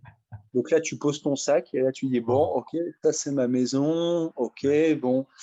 Tu regardes, non, tu vois pas les montagnes, tu vois pas le bleu ciel, tu vois pas mmh. toutes ces choses-là. Donc, c'était un petit peu. Qu'est-ce qui t'amène à Paris? Et ben, c'était pour l'entraînement. l'entraînement et aussi j'avais un poste à l'INSEP. Donc un poste INSEP, après tu peux le faire où tu veux. Mais moi, je voulais aussi m'insérer plus, parce que c'est pour moi, c'était une chance d'avoir ce, contrat INSEP. Mmh. Donc, je donnais des cours aussi de management et d'innovation à, certains, à certains élèves. Donc, euh, on s'attendait à ce que tu donnes des cours de, de tu vois, le côté euh, sportif, etc. Et là, tu nous parles de quoi? Tu redis-nous, tu fais quoi? Des cours de management et d'innovation. De management et d'innovation. Ouais, dans ton école de co, ça t'a bien été utile alors. Ben voilà, ouais, ça m'a bien utile parce qu'en fait, quand j'ai eu mon contrat à INSEP, euh, moi, je voulais pas rester sans rien faire parce qu'en fait, un contrat INSEP, c'est un contrat d'image. Et euh, tu dois faire quelques petites actions, etc. pour l'INSEP de temps en temps. Donc, l'INSEP, c'est l'Institut national du sport français qui est basé euh, à Paris, dans le Bois de Vincennes. Ouais. Et, donc moi, je suis allé voir directement, euh, euh, j'ai regardé les différents services sur lesquels je pouvais euh, aider parce que j'habite juste à côté. Donc je me dis, ben voilà, marketing, ouais, bof, ça me plaisait moyen, la communication, moyen non plus. Par contre, la pédagogie et l'enseignement, c'est quelque chose qui m'a intéressé. Donc, il y a une nana qui m'a dit, bah, écoute Étienne, si tu veux, celle qui s'occupe, que j'apprécie beaucoup, qui s'occupe de la, du service pédagogie, accompagnement des formations, elle m'a dit, ben là, j'ai deux étudiants, donc à certains un, escrimeur euh, qui, est très fort aujourd'hui et qui a, fait médaille olympique à Rio, justement. Euh, il a dit, il y a lui, puis une autre fille qui fait de l'athlétisme. Euh, on n'a pas d'intervenant pour assurer le module de management et d'innovation. Est-ce que ça mmh. t'intéresse de le faire? Et là, je me suis dit, bah, allez, c'est parti. Donc, je suis replongé dans, mes cours et puis euh, j'ai réussi à leur assurer un module, donc à ma manière, hein, forcément. Donc, il fallait les noter, etc. Puis au final, ça s'est très bien passé. Moi, j'adorais. Hein. Mmh. Donc, euh, je suis revenu à Paris, je faisais ça et puis je m'entraînais. Donc, avec mon nouvel entraîneur, le nouveau groupe d'entraînement. Donc, il fallait tout reconstruire, mais tout reconstruire avec euh, des bases bien solides. Donc, là, ça, dans l'objectif de performer euh, sur euh, les championnats du monde de 2017 mmh. et après 2018, 2019, et puis mmh. euh, avec les Jeux de 2020 qui étaient en perspective. Donc voilà, il y a cette perspective encore des JO. Ouais, ouais, voilà, avec toujours la perspective. Donc au final, de, je travaille avec mon nouvel entraîneur, ça se passe bien, je découvre la vie parisienne. La vie parisienne, c'est quelque chose de, de particulier, mais au final, quand tu maîtrises bien l'environnement, quand tu te sens bien dans ton environnement, ben ça, ça passe. Hein. Donc, euh, moi, j'arrive à en tirer les, bonnes, euh, les bons côtés. Donc, euh, pour moi, Paris, c'est beaucoup de rencontres, c'est plein d'opportunités. c'est des sorties, que ce soit des restos, des soirées, des, des, des, conférences, des sorties culturelles. Enfin, et et mine de rien, on m'a dit, tu vois, tu vois, à Paris, c'est galère pour s'entraîner, etc. Là, moi, j'habite à côté de l'INSEP, donc en cinq minutes, euh, je, suis, euh, je suis à l'INSEP en vélo. Euh, à côté, j'ai un bateau sur la Marne, donc je peux faire des bornes. Tu vois, hier soir, j'étais encore sur la Marne. J'ai navigué jusqu'à 21h, 21h30. Tu finis avec un coucher de soleil, c'est juste la classe, quoi. C'est trop beau. moi, j'aime bien. Franchement, j'aime bien ce côté-là. Tout le monde me dit, putain, mais toi, t'aimes bien la montagne, t'aimes bien l'aventure. Qu'est-ce que tu fais à Paris? Je leur dis, bah, en fait, euh, ce que je fais à Paris, je, renforce mon, bagage, mon cartable pour euh, ensuite euh, faire mes choses soit le week-end ou soit plus tard. Quoi. tu as une façon de regarder ton environnement qui est ta réalité à toi. Tu construis ta propre réalité. L'environnement, c'est même pour tout le monde. Mais toi, de la façon dont tu le vois, dont tu l'apprivoises, dont tu bah, finalement, tu t'adaptes et tu trouves du plaisir parce que finalement, tu mets le focus là où il y a du bénéfice, quoi, plutôt que mettre le focus là où il y a du négatif. Quoi. Ouais, ouais, ouais, ouais, ouais. Donc là-dessus, j'ai bien réussi à l'apprivoiser cet environnement-là. Donc euh, c'est pareil, tu vois, pour éviter les bouchons, bah, je me suis euh, créé, un, je me suis fabriqué un vélo électrique, euh, un vélo électrique qui est pas trop homologué, hein, qui est pas trop aux normes, mais bon, ça faut pas trop le dire. Mais pas trop aux normes, tiens, faut qu'on en reparle. pas trop aux normes, ouais. Mais ça, tu vois, le vélo électrique, mine de rien, aujourd'hui, c'est le vélo que j'ai ramené du Chili, de Ushuaia. J'aurais pu laisser à Ushuaia, mais je me suis dit, tiens, ce serait bien, je le ramène. Je le ramène du Chili et j'ai démonté le pédalier, j'y ai foutu un moteur pédalier. Et aujourd'hui, le vélo, il a 20 000 km. Donc, depuis 2017, j'ai fait 20 000 bornes en vélo. Donc, c'est quand même un, beau parcours. Et tu vois, en fait, il y a toujours des solutions. J'aurais pu faire ces 20 000 bornes en voiture, mais je pense que si je les avais fait en voiture, ces 20 000 bornes, bah, j'aurais craqué. Ça, c'est sûr. C'est formidable, bravo. Mais merci pour cette énergie, cette, façon de voir les choses où les gens, on est vite, moi le premier, hein, vite un petit peu avec des œillères et on ne se rend pas compte de tout ce champ des possibles qui est à côté de nous parce que bah, c'est la vie, c'est comme ça. Mais merci en tout cas hein, de, nous donner cet enthousiasme, cette, philosophie que tu adoptes. Euh, on a envie de savoir ce qui se passe du coup après là, au niveau de, ta discipline. Ouais. Donc après, euh, discipline, euh, dans le canoë-kayak, euh, donc, euh, j'ai continué à travailler, à progresser. Mmh et en 2019, euh, je, on a fini avec un pote troisième. On a fini médaillé au championnat du monde de 2019. Donc, très gros championnat du monde, un an avant les Jeux de, Tokyo 2020, initialement prévus. Et on fait une belle perf. Et, et là, c'est l'extase. C'est c'est l'accomplissement, c'est une fois de plus, bah, je te dis, la marche de Rio a été là. Et là, paf, on repasse encore une marche avec notre médaille de bronze au championnat du monde. Et pour les Jeux de, Tokyo. Après, les Jeux de Tokyo, euh, ben, les Jeux sont, sont décalés. Euh, donc, euh, sont décalés. Ça, c'est compliqué. Mon coéquipier, lui, ne se qualifie pas pour les Jeux de, Tokyo au niveau français, parce qu'il faut savoir que quand tu décroches un quota un an avant les Jeux Olympiques, c'est un quota, par exemple, là, c'était un quota pour un bateau français, mais c'est pas mmh. parce que c'est Étienne et Carré qui sont dans le bateau que c'est Étienne et Carré qui iront ensuite au jeu. C'est la sélection française qui va décider ensuite de savoir qui est-ce qui ira dans le bateau pour les Jeux. Donc là, il y a eu des sélections et mon pote, lui, ne se sélectionne pas pour euh, ces, ces Jeux olympiques-là. Donc il faut savoir aussi que les Jeux, ils ont été décalés d'un an, donc ça a tout remis en, question. Donc euh, et moi, je me retrouve aux Jeux Olympiques euh, dans un autre bateau. Donc, je suis plus avec mon pote Cyril Carré, je suis avec un, un autre. Tu es, là c'est ça qui est très intéressant, c'est que ta façon de, dont on vit avec toi, ta, ta, carrière, hein, euh, on sent qu'il y a vraiment beaucoup d'adaptation, euh, d'écoute de l'environnement. Et c'est ce qui fait que malgré ce décalage d'un an des JO, tu es encore là et euh, tu as, cette force de caractère qui te permet de t'adapter. Et, et là, qu'est-ce qui se passe alors? Mais là, qu'est-ce qui se passe? C'est que bah, du coup, mon pote, il, saute et je me retrouve avec un, autre copain d'entraînement pour, euh, pour aller aux Jeux Olympiques. Mmh. Et euh, bah, en fait, j'ai pas le choix. Hein. Je dois y aller avec lui parce que c'est lui qui a décroché sa place. Voilà, c'est la sélection qui est comme ça. On est pour, on n'est pas pour. Mais bon, de toute façon, moi, dans tous les cas, j'avais envie d'aller aux Jeux Olympiques. J'avais envie de, montrer ce que je suis capable de faire en monoplace et en biplace. Mmh. Voilà, nouveau défi. Bah, au final, je reviens avec deux 15e places. Donc euh, là, c'était Mm. Euh, c'était dur, dur à digérer. Euh, J'étais vraiment pas content de mes performances. Et puis moi, les Jeux de Tokyo, euh, je n'ai pas très bien vécu. Euh, les, pour moi, je les appelais les Jeux du Covid, les Jeux du désastre. Un peu, en fait, du plexiglas, des, mm. des, tests Covid tous les jours, du béton, il faisait chaud tu n'avais pas le droit de faire ci, pas le droit de faire ça, tu étais sous contrôle dans tous les sens. Moi, j'ai besoin un peu de, de liberté. Hein.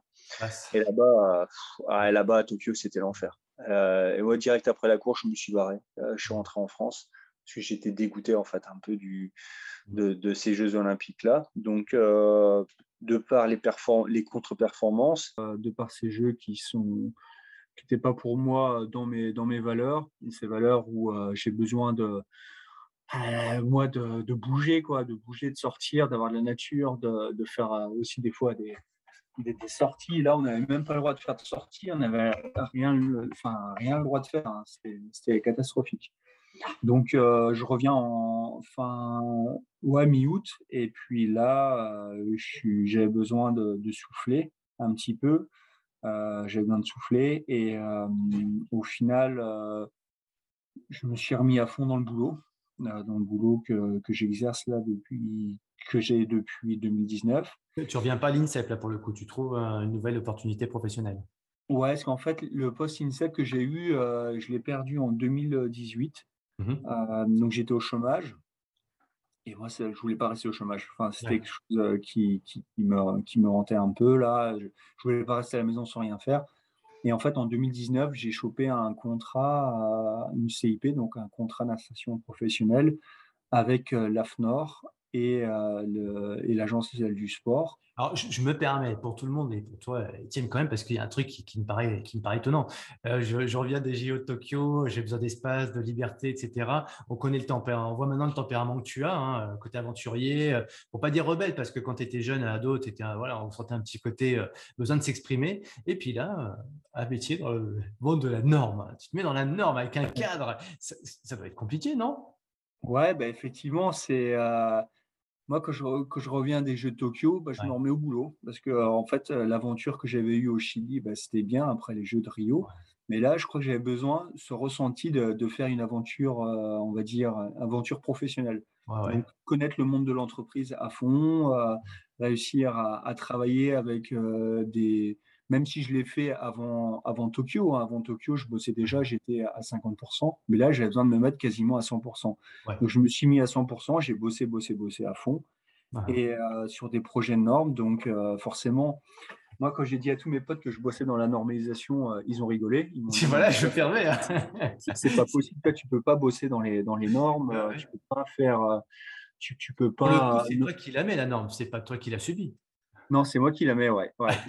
J'accompagne, j'accompagne les gens pour que, euh, en gros, mon rôle, moi, je suis chef de projet dans la normalisation dans le secteur des biens de loisirs, sport et biens de consommation. Ouais, c'est ça. Et euh, donc, mon objectif, c'est d'accompagner les acteurs euh, sur des projets de normalisation, que ce soit pour une nouvelle norme ou pour des normes qui existent déjà et les réviser. Donc, moi, je suis vraiment là en tant que médiateur et euh, médiateur et, euh, et j'accompagne vraiment les, acteurs. Donc, euh, ça peut être des projets de normes nationaux ou des projets de normes, bah, des, normes européennes ou des normes internationales avec les normes, les fameuses normes ISO. Mmh. Donc, moi, je passe là-dessus. J'ai des normes, que ce soit dans le sport. Donc, j'ai eu une belle un beau projet. Là, on a fini la norme, c'est sur les systèmes de vagues pour le surf. Donc, euh, donc euh, là, c'est pareil, j'ai accompagné un groupe. Donc, il y avait Hydrostadium, il y avait Okaina, une belle vague euh, qui, qui devrait sortir au Wave Garden aussi. Donc là, j'ai accompagné un projet de norme là-dessus avec la Fédération française de surf. J'ai accompagné aussi un projet norme sur les sextoys. Donc ça, c'était une norme ISO sur les, sur les sextoys. Donc ouais, on passe du coq à l'âne un petit peu. du coq à l'âne. un coq qui fait du surf et un âne avec un sextoy. Non, j'ai rien voilà, ouais, voilà, ouais, ouais. Donc ouais, non, mais c'est un boulot qui est, qui est passionnant et euh, au final, euh, qui, ouais, moi, ça me canalise un petit peu. C'est vrai que des ah. fois, on me dit non, mais Étienne, il faut bien respecter euh, il faut respecter une norme pour mmh. rédiger la norme. Donc euh, déjà là, ça fait norme plus norme égale norme normalement, mais moi des fois norme plus norme, ça fait zéro. C'est énorme, ouais, Mais en fait, j'arrive à, faire un peu mon, trou dans le, dans le, secteur là, et puis je commence à, m'éclater un peu, ouais. Parce qu'en fait, derrière la norme, bah, un peu le, sport de, de la normalisation, c'est aussi de contourner la norme. Mais ça, il ne faut pas trop le dire. Hein. On en entend bien. Et toujours cette passion pour ton sport, sa discipline, tu es dans la transmission, tu es toujours aussi dans l'action, toujours euh, athlète. Comment tu es considéré dans, cette, euh, dans, ce, dans ce monde du kayak? Bah dans le monde du kayak, euh, du coup, après Tokyo, j'étais un peu en, doute. Je ne savais pas si je voulais recontinuer pour Paris 2024. Mmh je continuais à garder la forme, hein, je m'entraînais, mais je suis pas mal sorti aussi. J'ai fait, j'ai bien profité de Paris, de ma vie de, de, sportif de haut niveau, mais aussi de ma vie de, de professionnels, euh, de, cadres d'entreprise où en fait après le boulot, bah, tu vas boire des bières et t'en profites. Quoi. Et ça, ça, ça a fait du bien. Ça m'a vraiment fait du bien. Par contre, euh, au mois de ouais, décembre, janvier, j'ai eu un petit coup de mou. Après, je suis reparti en stage avec des copains. On est parti en Guadeloupe en 10 jours. On s'organisait un stage entre nous à une vingtaine de personnes. Où là, bah, c'était, euh, c'était soit le matin, il y en a qui allaient courir, ou soit le matin, il y en a qui allaient surfer. Moi, j'étais plutôt dans le groupe responsable du groupe surf. Hein. Donc, on allait surfer le matin à, 8, à 6 heures, de 6 à 8. Après, on allait faire du kayak. Euh, on a fait ça au mois de janvier. Et après, je suis retourné à la maison. Je me suis retrouvé tout seul chez moi. Et, euh, et là, c'était dur. Là, j'ai vécu une petite dépression euh, post-Jeux Olympiques. Et donc, suite à ça, je bossais, je continue encore à pas mal bosser. Donc, je gardais les pieds, je gardais l'objectif du, travail. Ça, ça m'a permis de, tenir. Mmh. Euh, et, je faisais beaucoup de ski aussi, euh, de ski de randonnée euh, mmh. ces week-ends-là. Les week-ends où j'étais dispo, tu vois, je partais directement le vendredi soir à Chambéry en TGV. Je récupérais ma caisse qui était chez un pote et puis j'allais skier. Et le truc, c'est que je me suis flingué le, genou ben, le, le, 5 mars 2022, j'en suis encore en ski de rando. Donc, euh, je me suis fait un ligament croisé, retour en hélicoptère, etc. La totale. Et, euh, et là, quand on m'a dit c'est un ligament croisé, ça va prendre du temps, je me suis dit, watch, mmh, ça va être compliqué. Donc, j'ai choisi de me faire opérer quand même. Parce que euh, l'opération, pour moi, c'était important de, bien me remettre dedans. Donc là, maintenant, je suis dans la phase, je me suis opéré fin avril. Donc, j'ai pas pu courir les sélections équipe de France. Donc, je ne pourrais pas faire les championnats du monde cette année pas de, pas de stages nationaux euh, avec le, groupe, etc. Par contre, là, je commence à reprendre. Euh, j'ai quand même continué à garder l'entraînement sur le haut du corps euh, par la musculation, parce qu'en fait, on a besoin du genou pour faire le haut du mmh corps. Mmh j'ai repris le kayak. Là, la semaine dernière, j'étais en stage dans la Sierra de Guara pour faire un, stage de kayak avec d'autres copains qui sont en équipe de France, mais où j'ai fait des bornes. En fait, là, je m'entraîne un peu à ma manière. Mmh. Je suis quand même suivi par la fédération. Ils me demandent des nouvelles, etc. Parce qu'ils euh, continuent aussi à financer. Ils comptent sur moi pour 2024. D'accord. Euh, par contre, euh, ce qui est sûr, c'est qu'à partir de l'année prochaine, la, saison de ouais, septembre, octobre 2022, je vais me remettre sur le collectif France. Et là, normalement, j'aurai mon genou qui sera réparé et je pourrai me rentraîner à plein, plein gaz pour les Jeux de Paris 2024. Toujours dans la course, Paris 2024. Euh, qu'est-ce que vois, on, est après 2024. Euh, qu'est-ce qu'on peut te souhaiter euh, pour toi, Étienne, parce que par rapport à ton besoin d'espace, de liberté, puis en même temps d'accomplissement, de dépassement, ce serait quoi le, Allez, on est dans, trois ans là, un peu plus. Non, qu'est-ce que je dis? Dans deux ans Oh là là. Deux ans, ouais. le Covid m'a fait perdre quelques repères. Dans deux ans, en gros, ce serait quoi une belle situation pour toi, toi qui aimes bien les projets? Tu te vois, tu te vois à l'étranger peut-être d'ailleurs, sur une autre carte du monde, faire, faire un gros trip? Sur, ma belle carte que j'ai derrière là. ouais. Sais pas, parce qu'en fait, tu vois, j'ai trois cartes. il, y a, les, il, y a, les, cartes là, donc il y a États-Unis, Chili, etc., Amérique Nord, Amérique Sud. Après, tu as tout ce qui est Océanie. Après, tu as là. Et après, il y a la petite carte là aussi. là. Et ça, cette petite carte là, quand on la regarde de plus proche, ben, c'est la carte euh, des Alpes. Ouais, c'est les Alpes. Hein. Mmh. Ouais, c'est les Alpes. Donc, tu vois, ça va du Jura à, Nice, là-bas, et il y a de quoi faire. Donc, moi, celle-là, je la regarde aussi beaucoup, je t'avoue. donc, je ne sais pas. Soit je me dis, ce qui est sûr, c'est que plus le temps passe et plus je me dis quand même que j'aimerais bien garder un pied-à-terre à Paris, parce que je pense mmh. que c'est important. Donc, peut-être garder un tout petit appart ou quoi pour faire du garder une casquette sur, sur Paris. Mais après aussi, j'aimerais bien pourquoi pas revenir peut-être dans les Ardennes Je sais pas en fait. Je mmh. t'avoue, euh, je sais pas du tout ce que je ferais. Mais c'est sûr, j'aurais pas juste un, un, métier fixe. Tu vois, j'ai toujours été habitué à avoir le kayak, euh, avoir un double, voire un triple projet.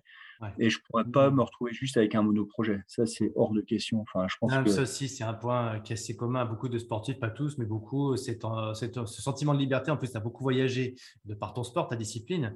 Euh, tu as voyagé aussi, toi, pour des retours aux sources, comme tu nous l'as raconté, besoin de se retrouver, de se recentrer sur soi, de revivre, de vibrer un petit peu pour soi.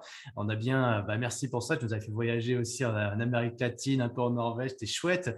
On se voit déjà sur un prochain voyage avec toi, mais peut-être qu'effectivement, ça fait pas si loin que ça. Une vie euh, euh, dans un coin des Alpes ou des Ardennes. Euh, en tout cas, ce sentiment, en tout cas, d'avoir une vie un peu sac à dos, de ne pas être euh, trop sédentarisé, pas être derrière un bureau et ne pas non plus être monotage dans une discipline. Ça, c'est vrai que c'est quelque chose qui revient beaucoup chez les sportifs qui ont vécu ton, bah, ce, parcours que tu nous as partagé. Bah, j'espère qu'en tout cas, tu deviendras champion de ta vie dans, ce, dans, cette, dans cette fluidité que, que tu nous as partagée. S'il y avait qu'un mot à retenir de notre discussion, pour toi, ce serait lequel? Partage. Partage. Ouais. Moi, j'aime beaucoup le partage. Étais très. Enfin, voilà, j'espère que les auditeurs ont été sensibles sur ce partage. C'est très, c'est authentique, c'est, ben, ça emprunte une grande sincérité, c'est très spontané. Euh, on te souhaite vraiment de, bah, de pouvoir t'accomplir pour la suite. Moi, je, personnellement, j'ai un grand plaisir à t'accompagner sur l'expression de, de, ton message, justement, donc bah, de, de, partage et cette transmission-là. On a encore beaucoup de choses sur lesquelles on va œuvrer ensemble. J'en suis vraiment ravi pour ce qui me concerne. J'espère que bah, vous toutes et tous, en tout cas, vous avez apprécié cet échange avec Étienne.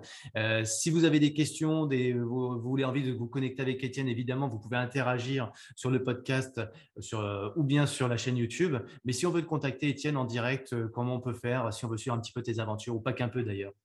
Mais en fait, il y a plusieurs modes, plusieurs canaux pour en connecter. Mmh le, premier, le plus simple, je pense, c'est sur LinkedIn avec, euh, avec Étienne Hubert. Donc, vous allez voir, peut-être il y en a plusieurs, mais Étienne Hubert, sportif de niveau en canoë kayak et chef de projet à l'AFNOR, je ne pense pas qu'il y en ait 36.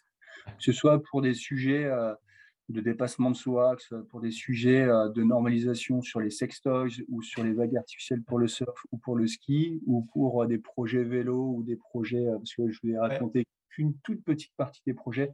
Ça, vous pouvez me contacter sur, euh, sur LinkedIn euh, sans, sans, aucun problème ou sur Instagram aussi, Etienne Hubert ou euh, alias Tonton Hub sans, sans problème. voilà.